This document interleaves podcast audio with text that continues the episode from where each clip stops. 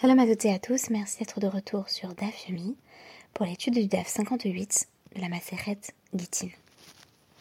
Aujourd'hui, une fois n'est pas coutume, j'évoquerai en guise de référence du jour un ouvrage d'historiographie intitulé Pour une micro-histoire de la Shoah, publié aux éditions du genre humain. Pour le seuil. Pour une micro-histoire de la Shoah est un ouvrage collectif qui envisage la destruction des Juifs d'Europe à la loupe, à travers le prisme de toutes petites communautés, voire d'unités familiales, qui ont été affectées, voire anéanties.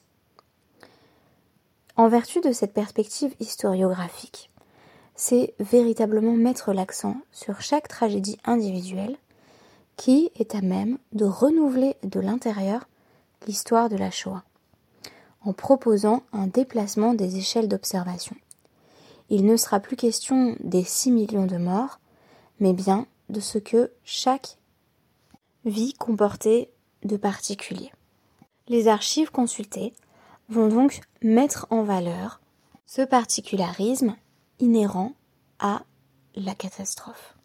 Docteur Sarah Ronis, dans un article pour My Jewish Learning consacré précisément à notre DAF 58, cite une phrase que l'on a souvent euh, attribuée euh, à Staline au sujet de la difficulté que l'on a à se représenter la perte à une échelle particulièrement considérable. La citation est la suivante Une mort est une tragédie, mais un million, ce n'est qu'une statistique. Quand on nous parle des 6 millions de morts, on peine souvent à se représenter ce dont il est question. C'est pourquoi de nombreux musées de l'histoire de la Shoah ont mis en avant le caractère infiniment particulier de chaque perte. Je pense notamment pour Yom HaShoah aux cérémonies de lecture des noms qui prennent l'intégralité de la journée et démontrent bien tout ce qui a été perdu au cas par cas. En 1998, des écoliers du Tennessee avaient un cours sur la Shoah et témoignaient de leur difficulté à comprendre ce nombre des 6 millions. Qu'est-ce que cela veut vraiment dire? Alors, ils ont commencé une activité qui constituait à récolter un ensemble de petits bouts de papier. Chaque petit bout de papier symbolisait une vie. Ainsi, on prenait mieux la mesure de ce qui avait été perdu. Dans la Guémara, c'est exactement la même démarche. Si je vous dis Khurban, par exemple, vous évoquerez sans doute la destruction du temple, la perte de la avoda. Même si j'évoque Echa, les lamentations, nous avons une véritable personnification de la souffrance à travers cette figure de Jérusalem en femme éplorée, veuve, contrainte de sacrifier ses propres enfants. Mais là encore, il ne s'agit que d'images. Voir. En réalité, tout le DAF 58 va se consacrer non plus directement à la destruction du temple, mais à la révolte de Bar Korba, d'ailleurs soutenue par certains des sages et notamment par Rabbi Akiva. En réalité, la révolte de Bar Korba date de quelques décennies après la destruction du temple. Il s'agissait d'une tentative euh, des Juifs de Judée de reprendre leur territoire après une première victoire des Romains. Bétar fut, selon la littérature rabbinique, la dernière forteresse juive à tomber aux mains des Romains, c'est-à-dire le dernier pilier de résistance. D'aucuns évoqueront également en ce sens la résistance héroïque de Massada. Parmi les catastrophes associées euh, à cette période des trois semaines et notamment à Tisha B'Av, il est fait mention de Bétar, c'est-à-dire de la défaite définitive et sans retour du peuple juif. Tout au long du Hamoud Aleph, notamment de notre DAF 58, divers cas particuliers vont être évoqués. Des situations qui nous semblent à la fois extrêmement familières en diachronie et en synchronie, où les juifs ont été réduits en esclavage, où les juifs ont été vendus euh, pour différentes formes de prostitution. Il est notamment euh, mis l'accent dans ce Hamoud Aleph du DAF 58 de la Maseret Gittin sur l'utilisation de la beauté qui est décrite euh, avec force détail, beauté des jeunes filles et euh, des jeunes garçons juifs. Donc on nous dit effectivement que certains d'entre eux étaient voués à la prostituée et ont préféré la mort, avec une série d'évocations qui, bien entendu, vont reprendre leur signification tout au long de l'histoire juive, mais particulièrement à l'époque des croisades, avec des mentions de jeunes gens qui choisissent de se sacrifier plutôt que de se voir objectifiés de la sorte. Ce qui m'a paru très intéressant, c'est que à de nombreuses reprises, la beauté euh, du peuple juif est louée. Cela m'a semblé à peu près unique hein, dans le cadre de la Guémara qu'on mette autant l'accent sur la beauté. On va jusqu'à nous dire que les Romains attachaient des enfants juifs au lit conjugal lorsqu'ils couchaient avec leur partenaire, de sorte que le couple voit un bel enfant juif et s'espérait bien sûr que cela allait influer sur la beauté euh, de l'enfant à naître. Des anecdotes comme celle-ci ne peuvent que susciter le malaise. En effet, ce qui me semble très intéressant dans cet accent qui est mis sur l'apparence physique, c'est précisément cette forme d'objectification. Nous n'étions pour les Romains que des objets de désir d'une part, avec bien entendu la dimension d'objectification qui est euh, largement mise en avant ici, mais aussi nous n'étions que des corps. Et cette mise en avant de l'aspect esthétique correspond finalement à l'opposition, souvent renouvelée, entre ce qu'on appelle Athènes et Jérusalem. Il faudrait poser la question de si Rome ne serait pas l'héritière directe d'Athènes. En d'autres termes, la focalisation sur le beau corps, en tant qu'il serait euh, révélateur et prometteur, c'est précisément une valeur romaine. Nous, en tant que juifs, nous nous voyons euh, soumis et humiliés précisément par notre beauté, alors que ce n'est habituellement pas ainsi que nous choisissons nous-mêmes de nous définir. En d'autres termes, c'est aller jusqu'au bout de l'humiliation que de faire des juifs des esclaves sexuels ou de simples objets d'admiration physique.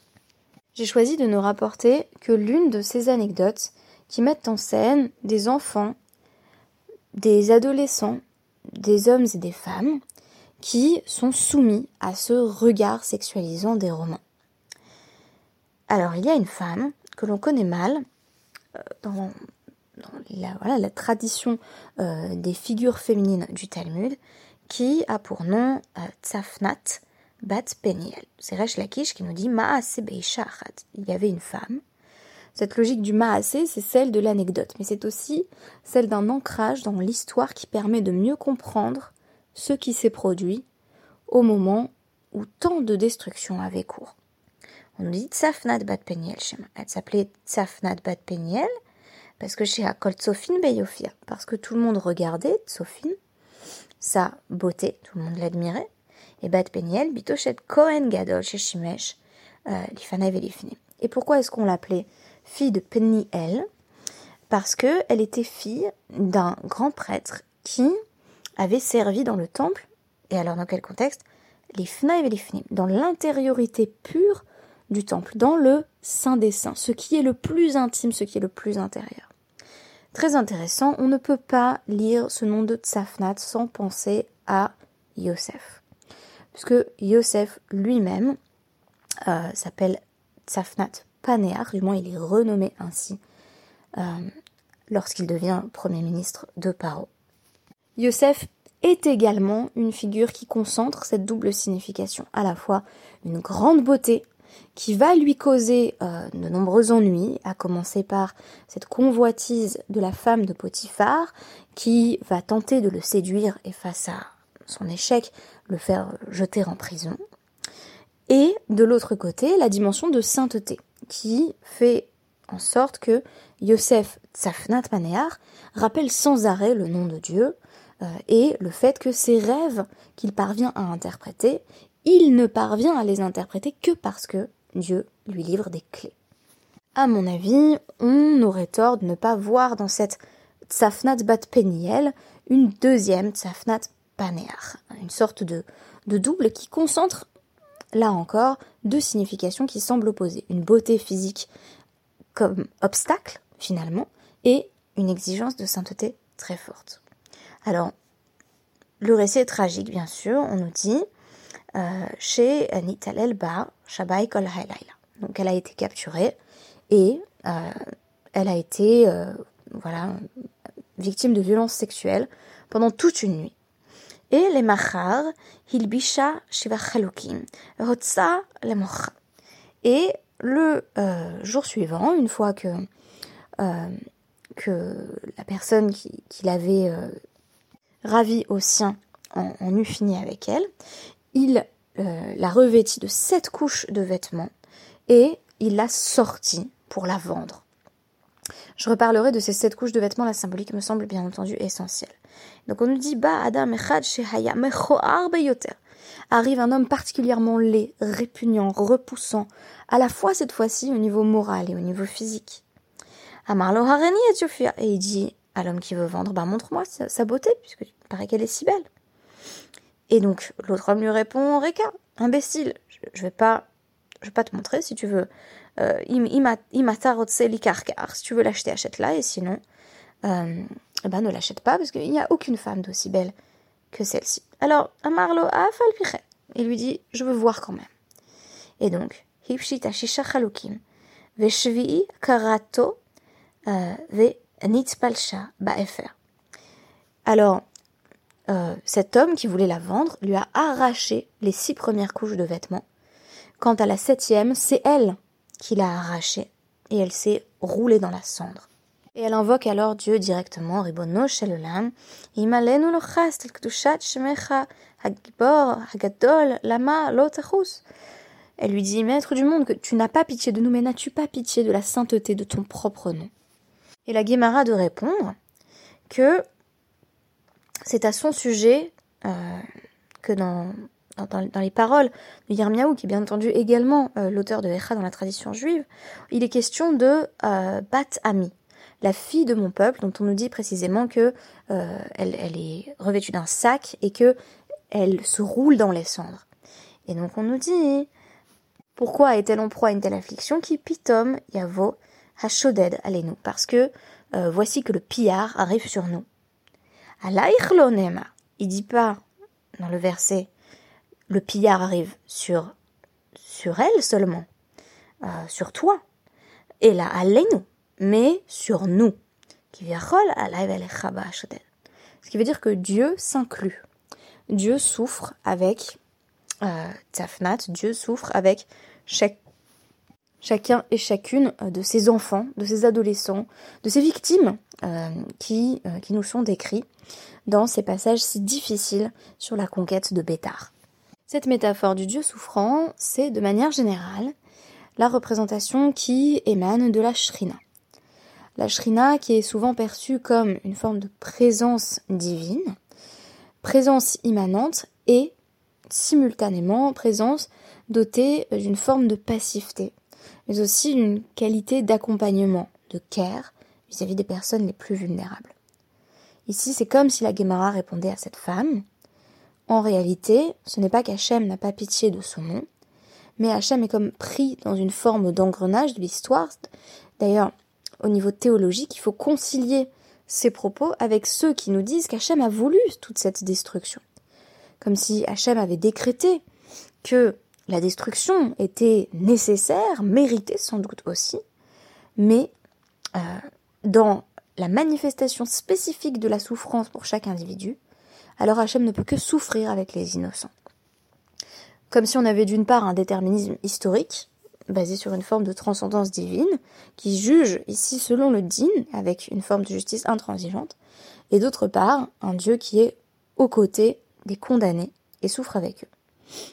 C'est déjà euh, d'ailleurs une, vision qui émane de la Shekhinah, dans un passage où on nous la met en scène, souffrant pour le condamné à mort au niveau de la tête et du bras, qui sont d'ailleurs les, endroits où on, pose les tefilines. Il faut savoir que ce, passage sur Bétar est, inauguré par la mention des tefilines de tous les habitants de Bétar qui ont été abandonnés. On a un champ de, de comme si euh, on, évoquait ainsi la perte à travers l'objet qui est désormais sans propriétaire.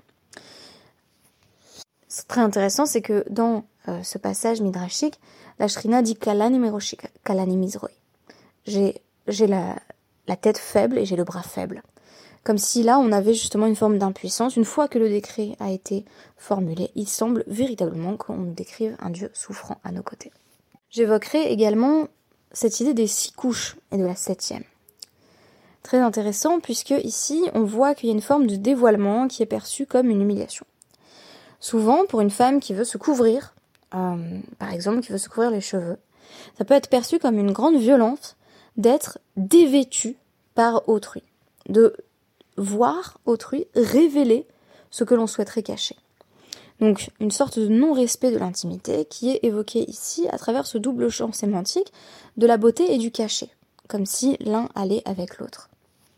Bien entendu, les sept voiles représentent ici une forme d'érotisme, comme dans une anecdote très connue du traité Menachot 44a, où il est question euh, de la récompense des mitzvot. Alors Rabbi Nathan mentionne particulièrement la récompense du port des tzitzit en évoquant un disciple qui n'est pas nommé de, Rabbi Chia, dont on nous dit qu'il se rend auprès d'une prostituée.